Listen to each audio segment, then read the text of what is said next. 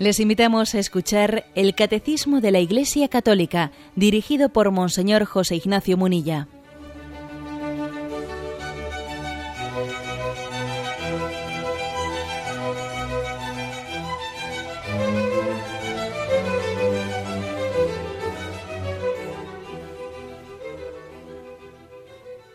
Un cordial saludo a todos los oyentes de Radio María. Un día más, con la gracia del Señor, proseguimos el comentario del catecismo de nuestra Madre, la Iglesia. Queremos hoy explicar un apartado que tiene como título El uno para el otro, la unidad de dos, dentro de la explicación hombre y mujer los creó. En el programa de ayer, en la, la primera parte de este, de este apartado hombre y mujer los creó, explicamos la igualdad y diferencia queridas por Dios y en el siguiente apartado que dice el uno para el otro, una unidad de dos. El primer punto es el 371, que dice así. Creados a la vez, el hombre y la mujer son queridos por Dios el uno para el otro. La palabra de Dios nos lo hace entender mediante diversos acentos del texto sagrado. No es bueno que el hombre esté solo. Voy a hacerle una ayuda adecuada. Ninguno de los animales es ayuda adecuada para el hombre la mujer que Dios formó de la costilla del hombre y presenta a éste, despierta en él un grito de admiración, una exclamación de amor y de comunión. Esta, esta vez sí, que es hueso de mis huesos y carne de mi carne, el hombre descubre en la mujer como un otro yo de la misma humanidad. Bien, em, vamos comentando este punto 371 en las distintas afirmaciones que hace. La primera, pues eh, es tan, digamos, rotunda como la siguiente, que el hombre y la mujer han sido creados a la vez. A la vez. ¿eh? No se refiere solo cronológicamente, sino se refiere como que no son distintas etapas o estadios eh, de la creación. Han sido creados a la vez y han sido queridos el uno para el otro. Bueno, esto creo que es, mm, es un punto muy importante porque está hablando de una complementariedad natural. Ha sido hechos el uno para el otro. Em, hoy en día estamos, eh, yo creo que uno de los grandes retos de la cultura relativista del relativismo, de la dictadura del relativismo, es pues la ideología de género. A la hora de afirmar todo es relativo, ya digamos el sumum del relativismo, es decir, que, la propia naturaleza humana eh, también es relativa eh, y que por lo tanto la condición sexual del hombre también es relativa. Eh.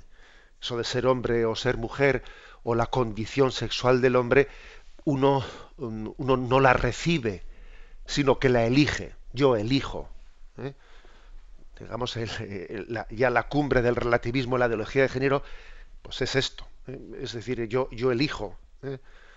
Yo elijo ser un hombre por naturaleza, pero que elige ser transexual y entonces lleva a cabo una, pues un, todo un tratamiento hormonal y, y, después quirúrgico para elegir esto. O sencillamente tengo una condición eh, bisexual o tengo una condición homosexual o tengo y con múltiples combinaciones de claro es en el fondo la negación de la creaturalidad detrás de esa, ¿eh? de esa concepción hay una negación de la creaturalidad yo yo no he recibido una naturaleza sino más bien yo es decir es como poner eh, la libertad no integrada en la naturaleza sino por encima de la naturaleza, incluso en contra de la naturaleza. ¿no? Es una, una libertad al margen, es como un yo al margen de la naturaleza. bueno, es absurdo, es decir, nosotros no, entendemos desde nuestra concepción humanista, cristiana, entendemos que el yo, eh, nuestra persona, nuestra libertad, no, se puede construir eh, en contra de, de nosotros mismos, de nuestra creaturalidad, de la naturaleza que hemos recibido. Lo primero que tiene que hacer la libertad es, eh, es aceptar, acoger, gozar, disfrutar de su propia eh, naturaleza. bueno, mm, por esto digamos, o sea, hemos sido creados, ¿no? Hombre y mujer, y, Dios nos ha querido el uno, ¿eh? el uno para el otro. El uno para el otro. Hay una complementariedad obvia entre el hombre y la mujer. Una complementariedad obvia que, que especialmente, vamos, pues está especialmente reflejada en los órganos sexuales, eso es obvio. ¿eh?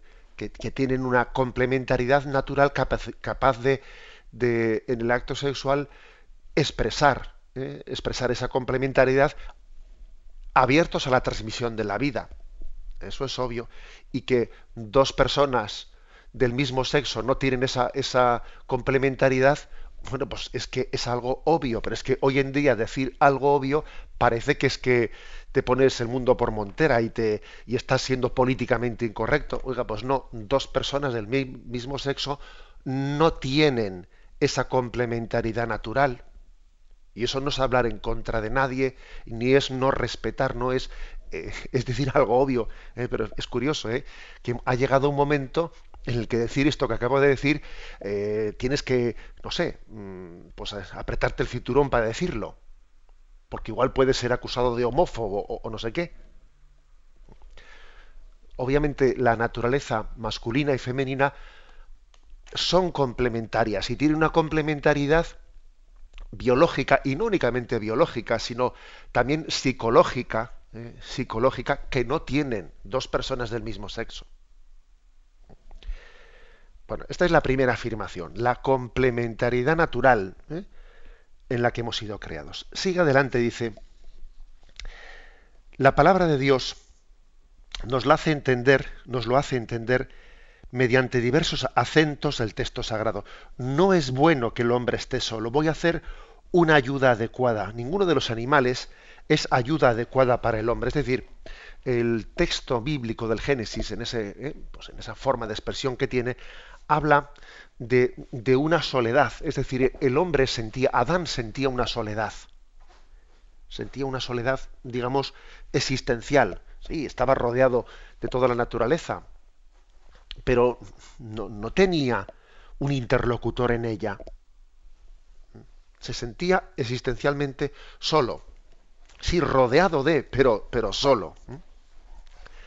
Y entonces, en esa, en esa digamos, eh, conversación que hay entre Adán y Yahvé, es cuando Yahvé dice, no es bueno que el hombre esté solo, voy a hacerle una ayuda adecuada. Es decir, que Dios pensó en, los dos sexos, en el sexo masculino y femenino, pensó también mm, en virtud de que la persona humana tiene como un constitutivo suyo, un constitutivo de la persona humana, es la relación. O sea, no hemos sido creados para la soledad. Hemos sido creados para, para la comunión, para la comunión de amor. Creados para la comunión, podríamos decir. ¿eh? Creados para la alianza. Creados para el encuentro entre nosotros. Y bien, que es obvio que, puede haber distintas formas de alianza, distintas formas de encuentro, pero, pero aquí, digamos, lo, clave de no solo el matrimonio, quiere decir también la amistad, es una, es una forma de encuentro, también la relación paterno-filial, etcétera. Sí, pero aquí lo, aquí lo importante es que se entienda que decir que, que creaturalmente eh, el hecho de que Dios eh, crease al ser humano hombre y mujer tiene una finalidad la finalidad de la procreación, sí, pero también la finalidad del encuentro de las almas. La finalidad de el crecimiento no desde la soledad, sino el crecimiento desde la comunión. Entonces la expresión de, del Génesis no es bueno que el hombre esté solo. La soledad no es buena. La soledad no es buena como, como principio. Como principio, ojo, que luego también todo, todo hay que matizarlo en esta vida, ¿eh? todo hay que matizarlo. También hoy en día esa dificultad que tenemos de, estar solos, a veces tenemos un miedo, eh, miedo patente a, pues a estar solos con nosotros mismos y tenemos que poner ruido, tenemos que encender la televisión. En el fondo, en el fondo es una, un indicio, un indicio muy potente de la falta de madurez del hombre. de la falta de madurez. Y, la soledad muchas veces eh, es un, lugar en el que también el hombre entra en comunión, bueno, debiera de ser, ¿no? Un lugar en el que el hombre entra en comunión con Dios. ¿Qué, diremos de las personas que tienen una vocación a la vida contemplativa, o los ermitaños, o etcétera, etcétera, ¿no? Su soledad no es una soledad existencial, sino que es una soledad que les permite la comunión con Dios y en Dios la comunión con todos los hermanos. Pero no es a eso a lo que se refiere aquí ese texto del Génesis. Cuando él dice no es bueno que el hombre esté solo, no se refiere a estos casos que yo digo en los cuales también hay que aprender a estar solo sin que eso genere en nosotros angustia, que además es signo de madurez. No, se refiere a otra cosa. No es bueno que el hombre esté solo, quiere decir que Dios no ha querido que crezcamos, o sea, que el proyecto nuestro sea un proyecto en soledad. Nosotros, nosotros crecemos, maduramos. El proyecto de santidad que Dios ha pensado para nosotros no es un proyecto individualista. No, no lo es. No lo es. Incluso fijaros bien, los que somos célibes, como el que os habla, eh, que tiene esa vocación al celibato, etcétera, eh, tampoco el proyecto de un, de un sacerdote es un, es un proyecto individualista. Y el matrimonio todavía queda más claramente, o sea, más, eh, digamos, visual, visualizado. No es bueno que el hombre esté solo. No, es, no hemos sido eh, creados desde, desde esa soledad. Sigue adelante el texto y dice, Dios forma de la costilla del hombre a Eva. Una imagen, obviamente, una imagen metafórica, pero que es muy, muy fuerte la, la forma, esa esa conformación ¿eh? de Eva de la costilla de la costilla de Adán tienes todo un simbolismo en el que, está remarcando la igual dignidad. Es carne de mi carne, es de hueso de mi hueso y carne de mi carne. Es decir, es, es como una, una imagen para subrayar la igual dignidad y la complementariedad. Se suele a veces hablar de la, de la media naranja, ¿no? En esa imagen, bueno, mucho, mucho más fuerte que la imagen de la media naranja, eh, que eso es una imagen, pues, pues digamos, de, tipo un tanto romántico, mucho más fuerte que, esa imagen de la media naranja, es la imagen de, de la costilla, es decir, esta, es, expresa como una complementariedad. ¿eh? Formamos uno ¿eh? uno entre los dos. Bien, sigue adelante, dice, eh, eh, esa creación de, Eva, de la costilla de Adán, despierta un grito de admiración en Adán, una exclamación de amor, esta sí que es hueso de mi hueso y carne de mi carne, es decir, es, es un grito de, diciendo, ahora sí puede haber comunión, ahora sí tengo interlocutor, hasta ahora me sentía solo, pero la creación de, la mujer, en la creación del hombre y de la mujer, en esa complementariedad entre ellos, hay una posibilidad de hacer un proyecto, ¿eh? un proyecto común. Dice, el hombre descubre la mujer como otro yo, ¿eh? como otro yo, desde la misma humanidad. Es un grito de, admiración y además el hecho de, de que Adán de ese grito esta vez, esta vez sí que es hueso de mi hueso. Es como si tuviese un cierto sufrimiento. ¿eh? O sea, como si hubiese tenido también el sufrimiento, la angustia, de no encontrar complementariedad. Sí, em, lo tengo todo. Eh, está, digamos, todo el paraíso para mí, pero estoy solo. ¿eh? Estoy solo. Y, entonces esa, esa esa expresión que la Sagrada Escritura pone en labios de Adán de signo de admiración, signo de, júbilo, eh, es también manifestativa, eh, está manifestando hasta qué punto el ser humano mm, ha sido creado para la complementariedad. Eh. estamos como, veis subrayando de distintas formas este hecho. Eh, no hemos sido creados para ser autónomos, hemos sido creados para vivir en comunión.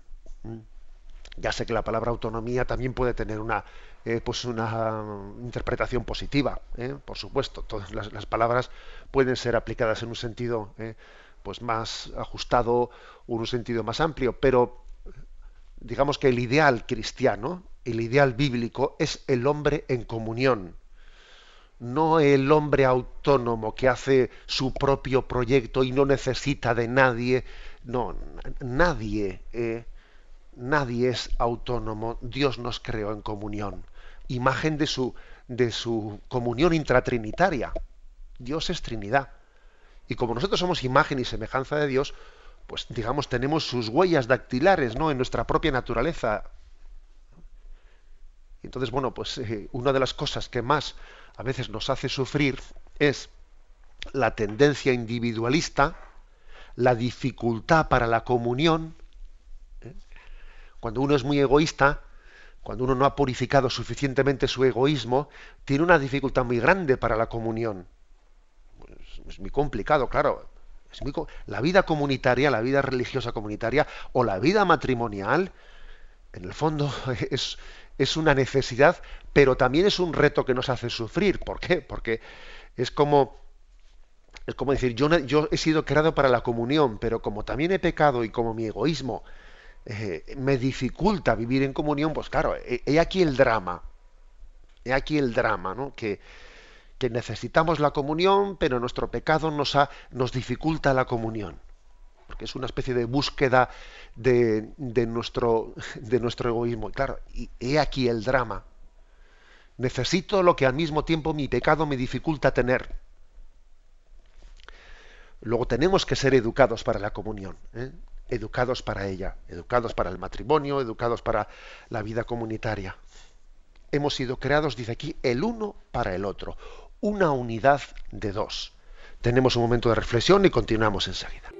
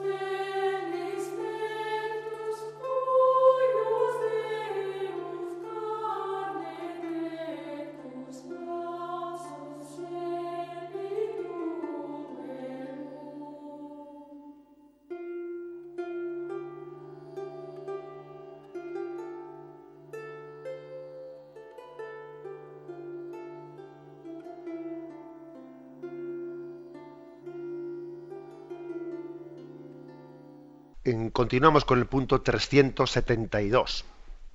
Dice así, el hombre y la mujer están hechos el uno para el otro. No que Dios os haya hecho a medias o incompletos. Los ha creado para una comunión de personas, en la que cada uno puede ser ayuda para el otro porque son a la vez iguales en cuanto personas, hueso de mis huesos, y complementarios en cuanto masculino y femenino. En el matrimonio Dios los une de manera que formando una sola carne puedan transmitir la vida humana. Sed fecundos y multiplicaos y llenad la tierra. Al transmitir a sus descendientes la vida humana, el hombre y la mujer como esposos y padres cooperan de una manera única en la obra del Creador.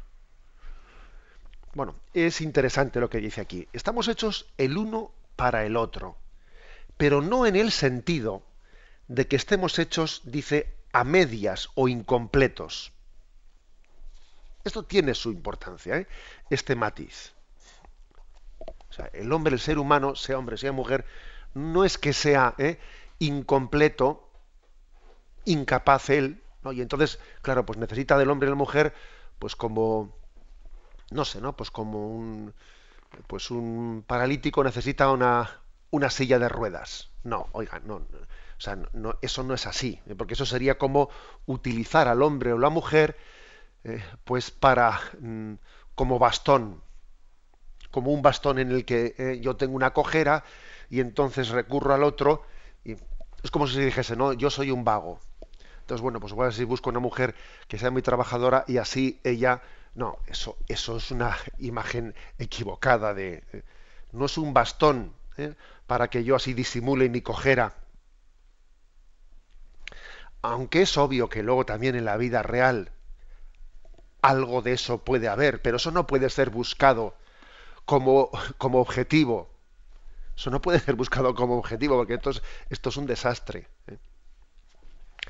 Mm, cuando decimos que, mm, que estamos hechos el uno para el otro, pero no estamos hechos a medias o incompletos, esto también, también nos tiene que purificar que a veces, por ejemplo, ha ocurrido que la, mm, que la mujer ha, eh, pues ha visto ¿eh? en el matrimonio pues una especie bueno ante mi inseguridad no ante mi falta de autoestima etcétera pues eh, necesito unirme a un hombre pues para que me dé seguridad y para poder bandearme en la vida porque claro qué hace qué hace sino una mujer sola sola en la en la existencia en esta sociedad.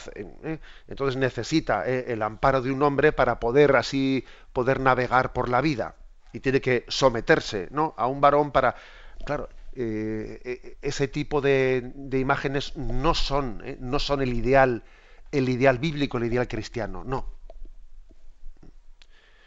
Y también hay que decir que, que creo que es bueno, que es bueno también que, que la mujer, al igual que el hombre, por supuesto, crezca en autoestima, crezca en seguridad, eh, y el hecho de que, por ejemplo, la mujer también se haya incorporado al mundo laboral, etcétera, son aspectos importantes eh, para que también no entendamos la complementariedad como una especie de sometimiento o como que yo soy incompleto y por mí mismo no soy capaz de dar eh, cara a la vida y entonces necesito que alguien compense mis carencias porque yo ¿me entendéis un poco por, por dónde voy? no somos incompletos, no somos a medias. Esto también tiene otras aplicaciones, ¿eh? una aplicación bien concreta. Vamos a ver, por ejemplo, puede ver que algunas personas vivan su soltería de una manera angustiosa. Pues yo hubiese querido casarme, pero no ha terminado de aparecer esa persona y entonces me veo frustrado, me veo que mi vida, eh, pues, eh, bueno, pues es un fracaso y tal. Bueno, ojo, pero ¿por qué dices eso? porque claro que existe eh, pues una, o sea, Dios ha creado el, el matrimonio con un fin muy claro, pero eso no quiere decir que todos y cada uno de nosotros, eh, pues en la manera de realizar esa vocación a la comunión, en la manera de realizar la vocación a la complementariedad, en todos los casos, mayoritariamente, claro que será así. Mayoritariamente el matrimonio será la forma en la que se expresa esa vocación a la complementariedad, pero no es para que alguien que por lo que fuere se quede, eh, pues se quede soltero se sienta frustrado. No, no es así. ¿eh? No es así, porque eso sería sería pensar que bueno que en realidad eh, somos a medias, somos incompletos y el que no se case entonces no es capaz de formar pues un proyecto en su vida, no es capaz de llevar adelante un proyecto de comunión. No, no es así.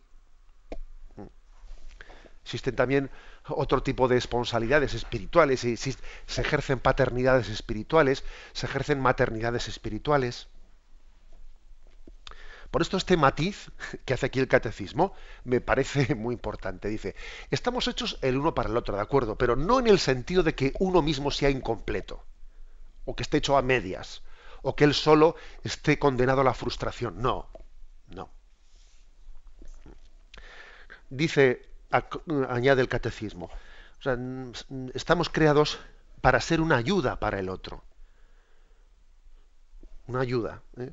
O sea, lo que he dicho antes, o sea, no somos autosuficientes. Dios no ha querido crearnos autosuficientes.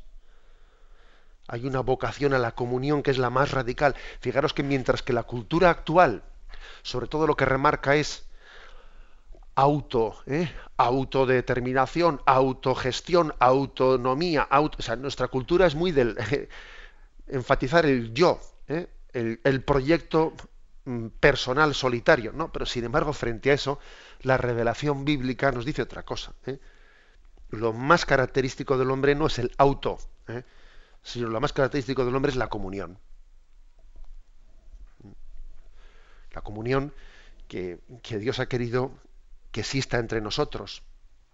Estamos hablando de la unión del hombre y la mujer, pero también obviamente eso se puede, se puede prolongar y se puede extender a, lo que, es el trabajo, a lo que es la amistad, a lo que es el proyecto social, el proyecto político, a lo que es la, bueno, pues el, incluso la vida la, vida social, hasta la, misma diversión, etcétera, etcétera. ¿no?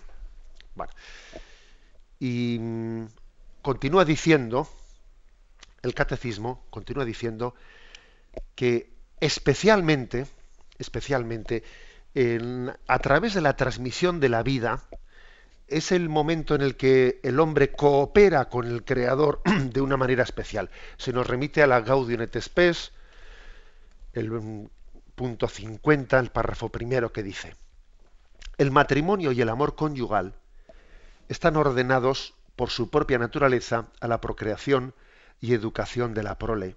Los hijos son sin duda el don más excelente del matrimonio y contribuyen sobremanera al bien de los propios padres. El mismo Dios que dijo, no es bueno que el hombre esté solo, y que desde el principio hizo al hombre varón y mujer, queriendo comunicarle una participación especial en su propia obra creadora, bendijo al varón y a la mujer diciendo, creced y multiplicaos. De aquí que el cultivo auténtico del amor conyugal y toda la estructura de la vida familiar que de él deriva, sin dejar de lado los demás fines del matrimonio, tienden a capacitar a los esposos para cooperar con fortaleza de espíritu con el amor del Creador y del Salvador, quien por medio de ellos aumenta y enriquece diariamente su propia familia. Es decir, que la procreación es uno de los, eh, pues de los signos más evidentes en los que, en los que se, comprueba, se comprueba cómo Dios ha hecho al hombre y a la mujer complementarios y les ha introducido en, el plan divino de la creación del mundo. Somos colaboradores con Dios en su plan de creación. Nunca el hombre hace nada tan digno, tan digno, tan grande como, como es en la transmisión, en la transmisión de la vida. ¿Cuál es la obra más grande que el ser humano puede hacer en esta, en esta vida? Pues, pues es ser instrumento de Dios en la creación. Cuando el hombre recibe esa vocación, la verdad es que es difícil pensar, ¿no? una encomienda mm, más grande ¿eh? al ser humano que llevar adelante ese proyecto de, de, la transmisión de la vida de Dios a nuevos seres humanos. Eso es impresionante. ¿eh? Esta es una vocación recibida, ojo, ¿eh? porque también por ahí existen pues personas que dicen yo, yo es que si no tengo un hijo me voy a frustrar. entonces como me voy a frustrar, pues bueno, pues entonces voy y, me someto a no sé qué tipo de... A veces hay personas ¿no? que, igual ni están casadas y entonces dicen, yo es que si quiero tener la experiencia de ser madre y entonces voy a un laboratorio y, oiga, vamos a ver, no, no se trata de que la vida, la procreación, sea un instrumento para mi autorrealización. ¿Eh? Ojo, que todos los dones de Dios también a veces podemos pretender manipularlos. No. La procreación no es un instrumento el, que el hombre reivindica para su afirmación, ¿no? Hay que eso, como se dice, aquí es que plantar un árbol, ¿eh? pues escribir un libro y tener un hijo, como si fuese una especie. No.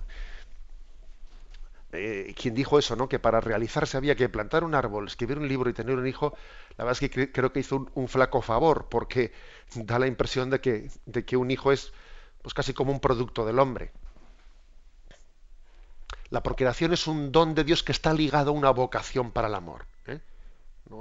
No, puede ser un instrumento de autorrealización del hombre. Es un don de Dios en el que el hombre se integra. No lo podemos ni exigir ni fabricar. ¿eh?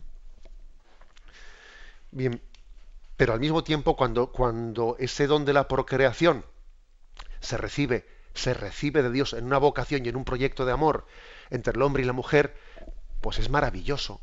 ¿eh? O sea, somos instrumentos, no somos árbitros. Yo no soy árbitro de la creación, soy instrumento de Dios. Y Dios se ha servido del don del amor pues para convertirnos en instrumentos suyos para, para la transmisión de la vida. Bien, lo dejamos aquí, continuaremos enseguida, después de un momento de descanso.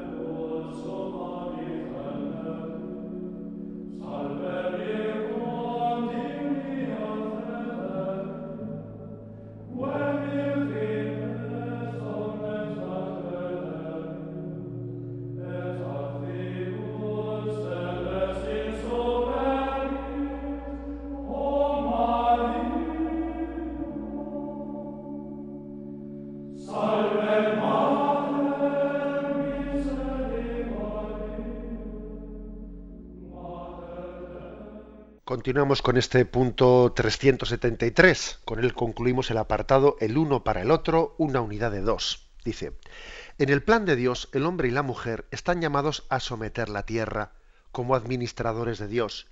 Esta soberanía no debe ser un dominio arbitrario y destructor.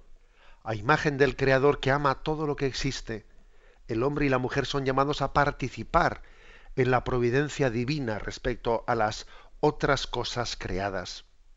De ahí su responsabilidad frente al mundo que Dios les ha confiado. Al mismo tiempo que se, ha subrayado en el punto anterior esa vocación en la complementariedad y especialmente esa complementariedad expresada en la procreación de los hijos, aquí también se habla que el hombre y la mujer participan de la misma llamada a someter la tierra, a ser administradores de la creación también con sus propias cualidades. ¿eh? En el trabajo y en la vida de familia también hay un transformar el mundo ¿eh? al servicio del proyecto del proyecto del hombre. No hace mucho tuve un encuentro gozoso con un número con un número grande de, ingenieros, bueno, pues que, tenían una conmemoración, ¿no? De, de, la facultad en las que habían sido formados, etcétera. Y bueno, pues fue una ocasión para también hacer una Eucaristía, acción de gracias, y recordar en ella la teología del trabajo. La teología del trabajo, el hecho de que, de que hayamos sido, o sea, que, de que Dios haya creado un mundo no concluido, sino un mundo, digamos, inconcluso. Que Dios haya puesto en manos del hombre como un mundo salvaje, una materia prima, para entendernos, y que Dios haya sido alfarero del hombre y al mismo tiempo le haya creado como alfarero. O sea, Dios es alfarero de alfareros. Alfarero de alfareros, ¿no? Eso es algo que nos debiera hacer pensar, ¿no? El mejor líder no es el que hace las cosas en solitario, ¿eh? sino el que suscita más líderes. El mejor líder no es el que lo hace el todo, sino el que suscita más líderes. Es propio de mediocres el pretender hacer las cosas en solitario siempre. Quita, lo voy a hacer yo todo, lo voy a hacer yo solo todo, porque si, si no me estorban, lo van a hacer mal, me van a... A veces no, no tiene esa sensación. ¿eh? Quita, que termino yo antes solo, no, no me estorbes, ¿no? Que más que ayudar, me estorbas. ¿eh? Y tenemos esa tendencia individualista a pensar que, pues que es más práctico ser solo, como aquel que decía, ¿no? Para que una cosa funcione bien, hay que formar una comisión, una comisión impar, con miembros impares, y si es posible, de menos de tres. ¿Eh? O sea, que es como diciendo, venga, tú solo, hazlo tú solo, que, bueno, es verdad que tenemos esa tentación, ¿eh? porque nos cuesta trabajar en colaboración entre nosotros. Pero el mejor líder, como decía, no es el que hace las cosas él solo, sino el que suscita más líderes. Bueno, pues apliquemos este principio a Dios en la creación Y la verdad es que es impresionante, ¿no? Es impresionante cómo Dios nos ha creado con una, con una capacidad de colaboración con Él, con una gran creatividad, la creatividad del hombre, ¿no? Eso lo comentaba aquellos ingenieros en ese encuentro, pero, pero apliquemos esto a todo el mundo. ¿eh? ¿Acaso una, ama de casa no tiene creatividad? ¿No tiene creatividad? Vaya, si tiene creatividad, con la capacidad de optimizar recursos y de llegar a fin de mes. Y madre mía, que si tiene creatividad. Eh, ¿Acaso no tenemos creatividad en cada una? O sea, no, tenemos margen de creatividad en todas las cosas, ¿no? Es hermoso, ¿no? La, vida desde esta perspectiva. Desde esta perspectiva, decir, Dios es alfarero de alfareros. También un padre de familia, ¿eh? cuando procrea y educa a unos hijos, también es alfarero de alfareros, porque les enseña a hacer. Claro, es verdad que en sí solamente a Dios le podemos aplicar plenamente esa imagen, pero también Él luego nos permite participar de ella. Alfarero de alfareros. ¿Eh? Ingeniero de ingenieros. ¿eh? Obrador de obradores. ¿eh? Creo que esta es, la, forma en la que Dios no, nos ha pedido integrarnos en la obra de la creación.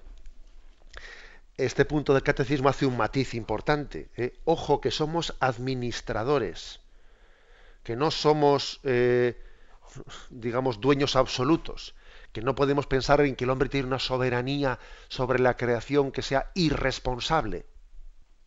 No, irresponsable, o sea, que es que a veces, a veces hemos confundido ser que el hombre es señor de la creación con un, con un tipo de señorío pues despótico.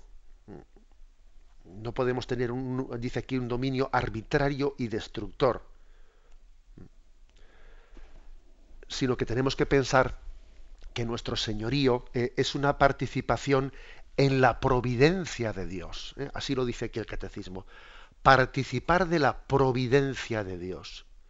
Y es propio de la providencia de Dios pensar en un hijo sin dejar de pensar en el otro. Dios es capaz de pensar en el bien de todos a la vez. Nosotros tenemos un problema. ¿eh? Tenemos el problema de que vemos como incompatibilidades entre el bien de uno y el otro. Y claro, si yo primo mi interés, va en detrimento del interés del otro. Y si yo pues trabajo por obtener esto, se lo tengo que quitar al otro. ¿eh?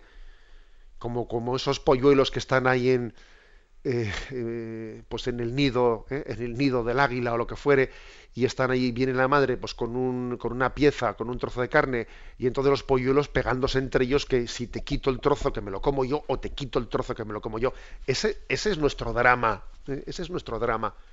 Pero es que aquí lo que dice es que Dios nos hace participar de su providencia, de manera que mm, de manera que participando de esa providencia de Dios capaz de amar a todos, el hombre no sea un enemigo, un enemigo del otro hombre, o el hombre no sea un enemigo de la mujer, o la mujer un enemigo del hombre, que no sea una especie de, ¿eh? pues iba a decir yo, un pulso de, un pulso de dignidades, ¿no? Afirmar mi, mi masculinidad contra tu feminidad, o afirmar una cosa frente a la otra, ¿no? Esa es la clave. La clave está en que no hagamos una pugna de egoísmos, ni entre los dos sexos, ni entre, ni entre los seres, ni entre aquellos que trabajan, trabajan en un mismo proyecto, que no hagamos una pugna, ¿eh? sino que participemos, dice aquí, de la providencia del Creador. De ahí la responsabilidad ¿eh? frente al mundo. Esta es la responsabilidad del hombre. En resumen, la palabra adecuada es administradores. ¿eh? Hemos, sido, eh, hemos sido objeto de una encomienda. Se nos ha encomendado a el mundo para trabajar en comunión, para hacer un proyecto, un proyecto en el que quepan todos, en el que, en el que podamos decir aquí no sobra nadie, Aquí no sobra nadie. Y Dios nos ha dado esa capacidad de trabajar en unidad, en comunión para la transformación del mundo. Lo dejamos aquí y damos paso a la intervención de los oyentes. Podéis llamar para formular vuestras preguntas al teléfono 917 107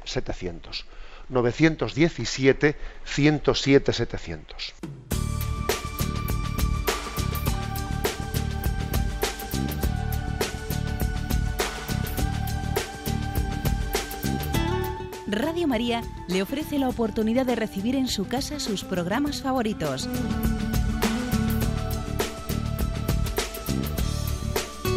Ahora lo puede hacer a través de nuestra página web www.radiomaria.es o bien llamándonos al 902 500 518. 902 500 518. Pídanos el programa que más le interesa en cualquiera de sus emisiones, especificando el día y la hora que lo ha escuchado. Solo nos tiene que decir si lo quiere en CD de audio o CD o DVD en MP3. Haga su solicitud en el 902 500 518 y en www.radiomaria.es. Radio María, más cerca de usted.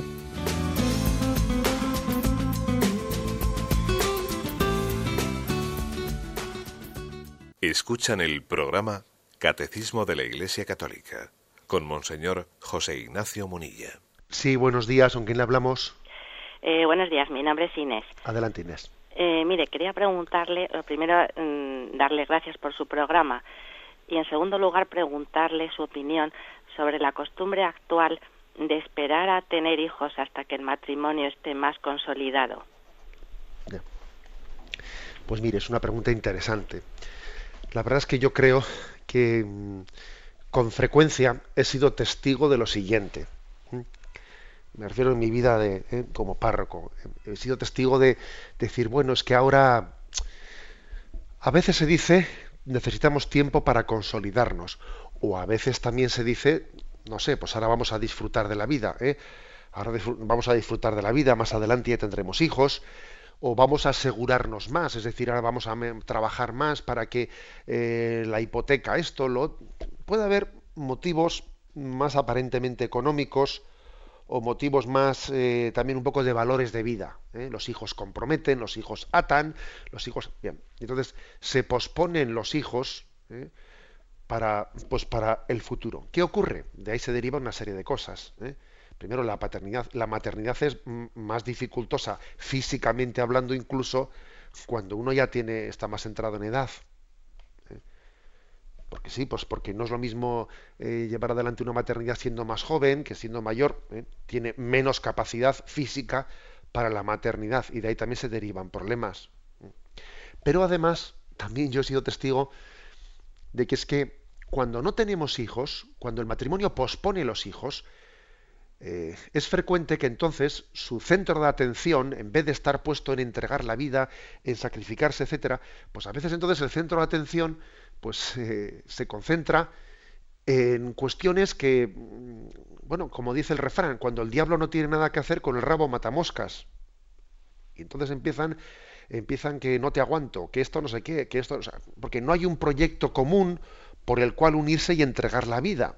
Y entonces hay más tentaciones de falta de comunión entre ellos. Eh, y empiezan las discusiones y empiezan los problemas. Y, a veces ocurre que cuando comienzan esos problemas ya ellos se asustan porque ven que el matrimonio, eh, que la unión, eh, pues está en peligro y entonces dicen tenemos un hijo para ver si salvamos la relación. Y entonces es ya cuando, cuando ya le hemos fastidiado del todo, porque un hijo no puede ser un recurso para ver si salvamos nuestra relación. Es decir, que mi experiencia, desde luego, es mm, de lo que yo he visto en mi entorno, es mala. Los hijos, o sea, el, matrimonio tiene que estar abierto a los hijos cuanto antes. ¿eh? Cuanto antes. Que para eso se casan. ¿eh? Y el matrimonio, precisamente, es un, don de amor abierto a la vida. Si es que las cosas las cosas cuando el hombre pretende reinventarlas y reinterpretarlas casi siempre las empeora. ¿eh? esa es mi experiencia y, y creo que, Dios bendice cuando el hombre, incluso no teniendo toda la seguridad que quisiera tener económica, etcétera, ¿no? Pues eh, se entrega y, da un voto de confianza, ¿eh? porque un hijo no puede ser un objeto de un cálculo como si fuese la compra de un coche, una hipoteca. No, también usted de un hijo es otra cosa y también Dios proveerá. Damos paso a un siguiente oyente. Buenos días. Buenos días. Sí, buenos días, le escuchamos. ¿Qué hay, monseñor? Estoy un poco nerviosa. Soy de Sevilla. Y en realidad no le voy a hacer ninguna pregunta. Le voy a dar mm, las gracias porque hace seis meses murió mi padre. Lo llevo escuchando hace muchísimo tiempo, pero en estos seis meses ha sido, han sido sus palabras bastante gratificantes. Eh, en mi vida mm, he visto muchas veces la mano del Señor de hecho, nací con un kilo y salí para adelante sin, vamos, con, ayuda simplemente de mi madre y mi abuela que estuvieron cuidando. No, no pude ir a ninguna, no me pudieron meter en la incubadora ni nada de eso por falta de medios. Y luego en mi casa he visto milagros grandes. Eh, mi problema es que desde que yo tenía 17 años he estado saliendo con chicos pensando en principio que mi vocación era el matrimonio porque a mí me gustan mucho los críos y luego incluso he hecho alguna experiencia abriéndome a, la posibilidad de, una vida monacal. Pero me han ayudado las palabras suyas porque no encuentro el camino, pero sé, ya sé por las palabras que he escuchado hoy de su boca que no estoy incompleta, que el Señor tendrá un, proyecto para, para mí lo mismo que lo tiene para cada hombre simplemente era para bendecirlo, Monseñor. Muchísimas gracias. Bueno, pues le damos gracias a Dios por poder ser todos instrumentos uno, uno para los otros, ¿no? Y, también, pues, rogamos a Dios para que después de la muerte de, de su padre, pues este, este nuevo camino en la vida, porque es obvio que cuando falta un ser un ser querido, uno tiene que redimensionar lo que son su soledad y sus relaciones, ¿no? Y entonces igual es frecuente que, que cuando falta un ser querido, Dios nos ponga, nos abra nuevas perspectivas y nos habla nuevos retos. Bueno, pues rezamos también por usted y pues para que vaya descubriendo el camino de la vida. Pero como hemos dicho hoy, ¿no? Nadie eh, ha sido creado a medias ni incompleto. ¿eh? Estamos llamados a la comunión, pero hay distintas formas de comunión y la clave está no en inventarla, sino en descubrir lo que Dios eh, ha pensado para nosotros. Damos paso a un siguiente oyente. Buenos días. Eh, soy María de, San Sebastián. Adelante, María. Esto mm, me podría, en principio, agradecida por todo y por ser mi obispo. Querría que unas palabras sobre la, las almas del purgatorio. Una, una, en fin, una, una palabra. Bueno, sobre la purificación de las almas del purgatorio. Bueno, pues estamos en el mes de noviembre y que sabéis que la Iglesia dedica especialmente, ¿no? Ya me he visto que en Radio María pues también en el mes de noviembre hay una oración especial por las, por las almas de purgatorio. Vamos a ver, la fe de la Iglesia nos dice lo siguiente. ¿eh? El hombre tiene dos, dos caminos. ¿eh? Dios es la santidad y el hombre para unirse con Dios pues, pues, necesita ser santo. No se puede unirse a Dios sin haber alcanzado la santidad. Ahora bien, a la santidad se puede llegar de dos maneras por la, por la vía eh, de la inocencia o por la vía de la penitencia. ¿eh? Bueno, la, y la Virgen María es principalmente imagen de la inocencia, pero también pues los, los, santos, en la medida en que han sido santos, que también han sido pecadores, ¿eh? Pues también tienen esa participación de la inocencia de Jesucristo. Pero al mismo tiempo, nuestro pecado necesita también una penitencia, necesita una purificación. Para poder llegar a, unirnos con Dios necesitamos la purificación.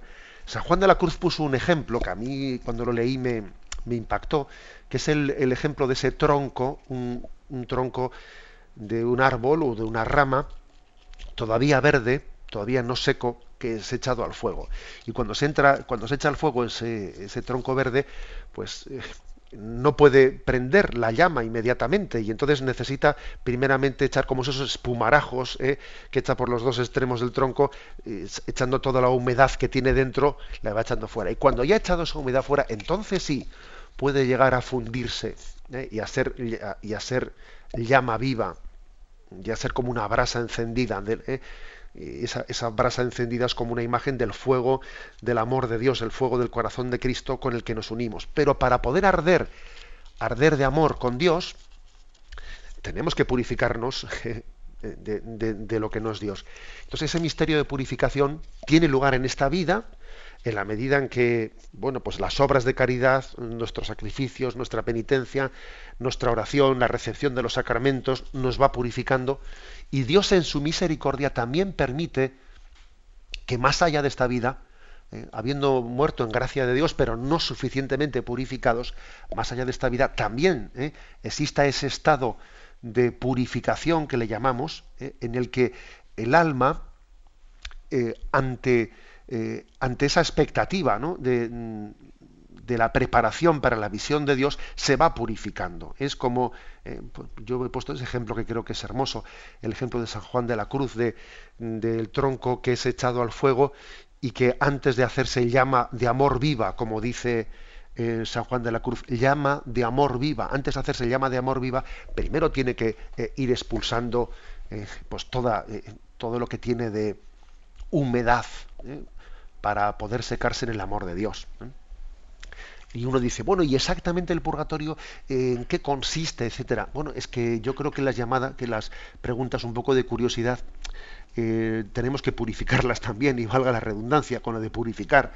Y más bien tenemos que decir, en Dios no cabe más que el amor, y tenemos que purificarnos de todo aquello que no es Dios. Yo a veces he puesto el ejemplo, el ejemplo de, recuerdo que cuando explicamos este tema en el catecismo, recurría al ejemplo de, de un espeleólogo que se mete en una, la profundidad de una cueva y pasa allí mucho tiempo y entonces, después de pasar varios días, pues, y, que la, vista se ha acostumbrado a la oscuridad o a la oscuridad de una cueva, no puede salir inmediatamente a la, cueva, a la boca de la cueva, porque es que el sol le cegaría y tiene que irse acercando poco a poco para que su vista se vaya acostumbrando a la luz, ¿eh? incluso poniéndose unas gafas especiales, porque si saliese de golpe a la luz, la luz le, cegaría, no, no, o le haría daño. Algo así, ¿eh? cuando nosotros fallecemos no suficientemente purificados, es que si fuésemos al cielo, la luz de Dios no sería gozo y alegría, sino que nos dejaría cegados. Por eso tenemos que purificar poco a poco ¿eh? nuestra alma para poder gozar de la luz de Dios. ¿eh? Sirva ese ejemplo para quien le ayude.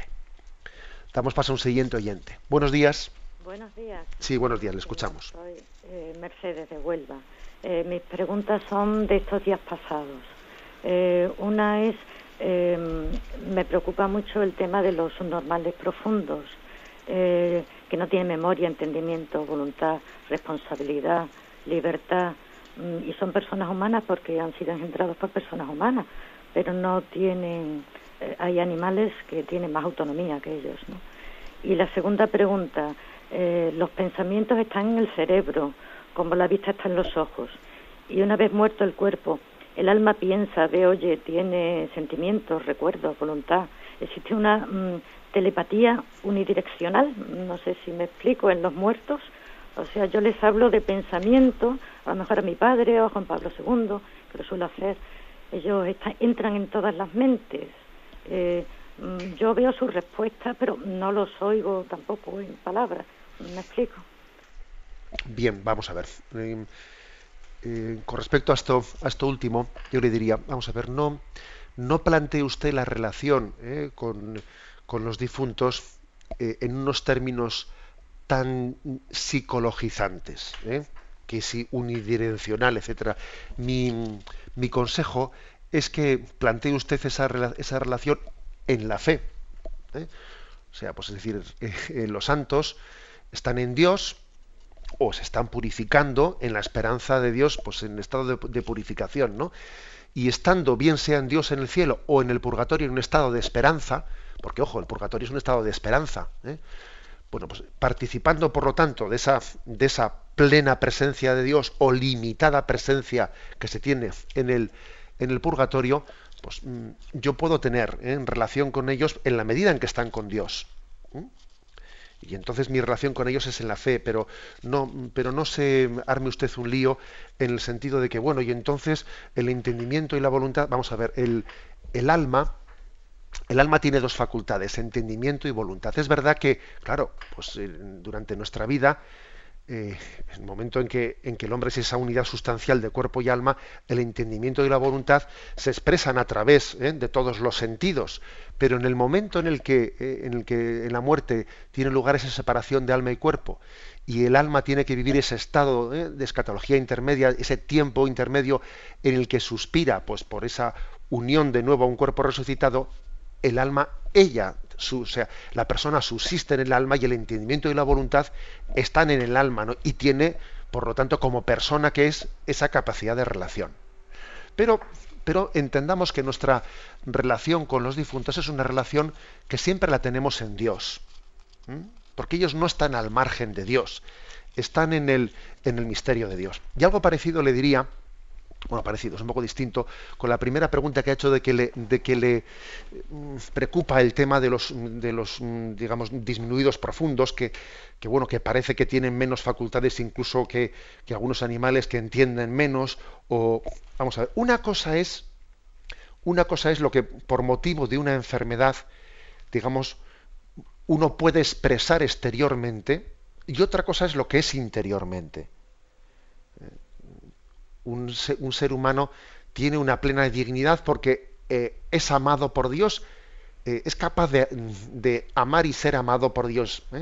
Otra cosa es que, bueno, pues por motivo de una enfermedad no tenga capacidad de, exteriorización o tenga, digamos, esta transmisión, digamos, del alma al cuerpo. Mm, pues digamos, interrumpida o, gravemente dañada. ¿eh? Pero mm, un ser humano es mucho más de lo que podemos apreciar de él. ¿eh? Creo que no es lo mismo, digamos, la dignidad del ser humano que lo que esa dignidad es capaz de expresar por motivo de, determinadas enfermedades que dificultan su, ¿eh? digamos, la expresión de la interioridad de esa persona. La bendición de Dios Todopoderoso, Padre, Hijo y Espíritu Santo descienda sobre vosotros. Alabado sea Jesucristo.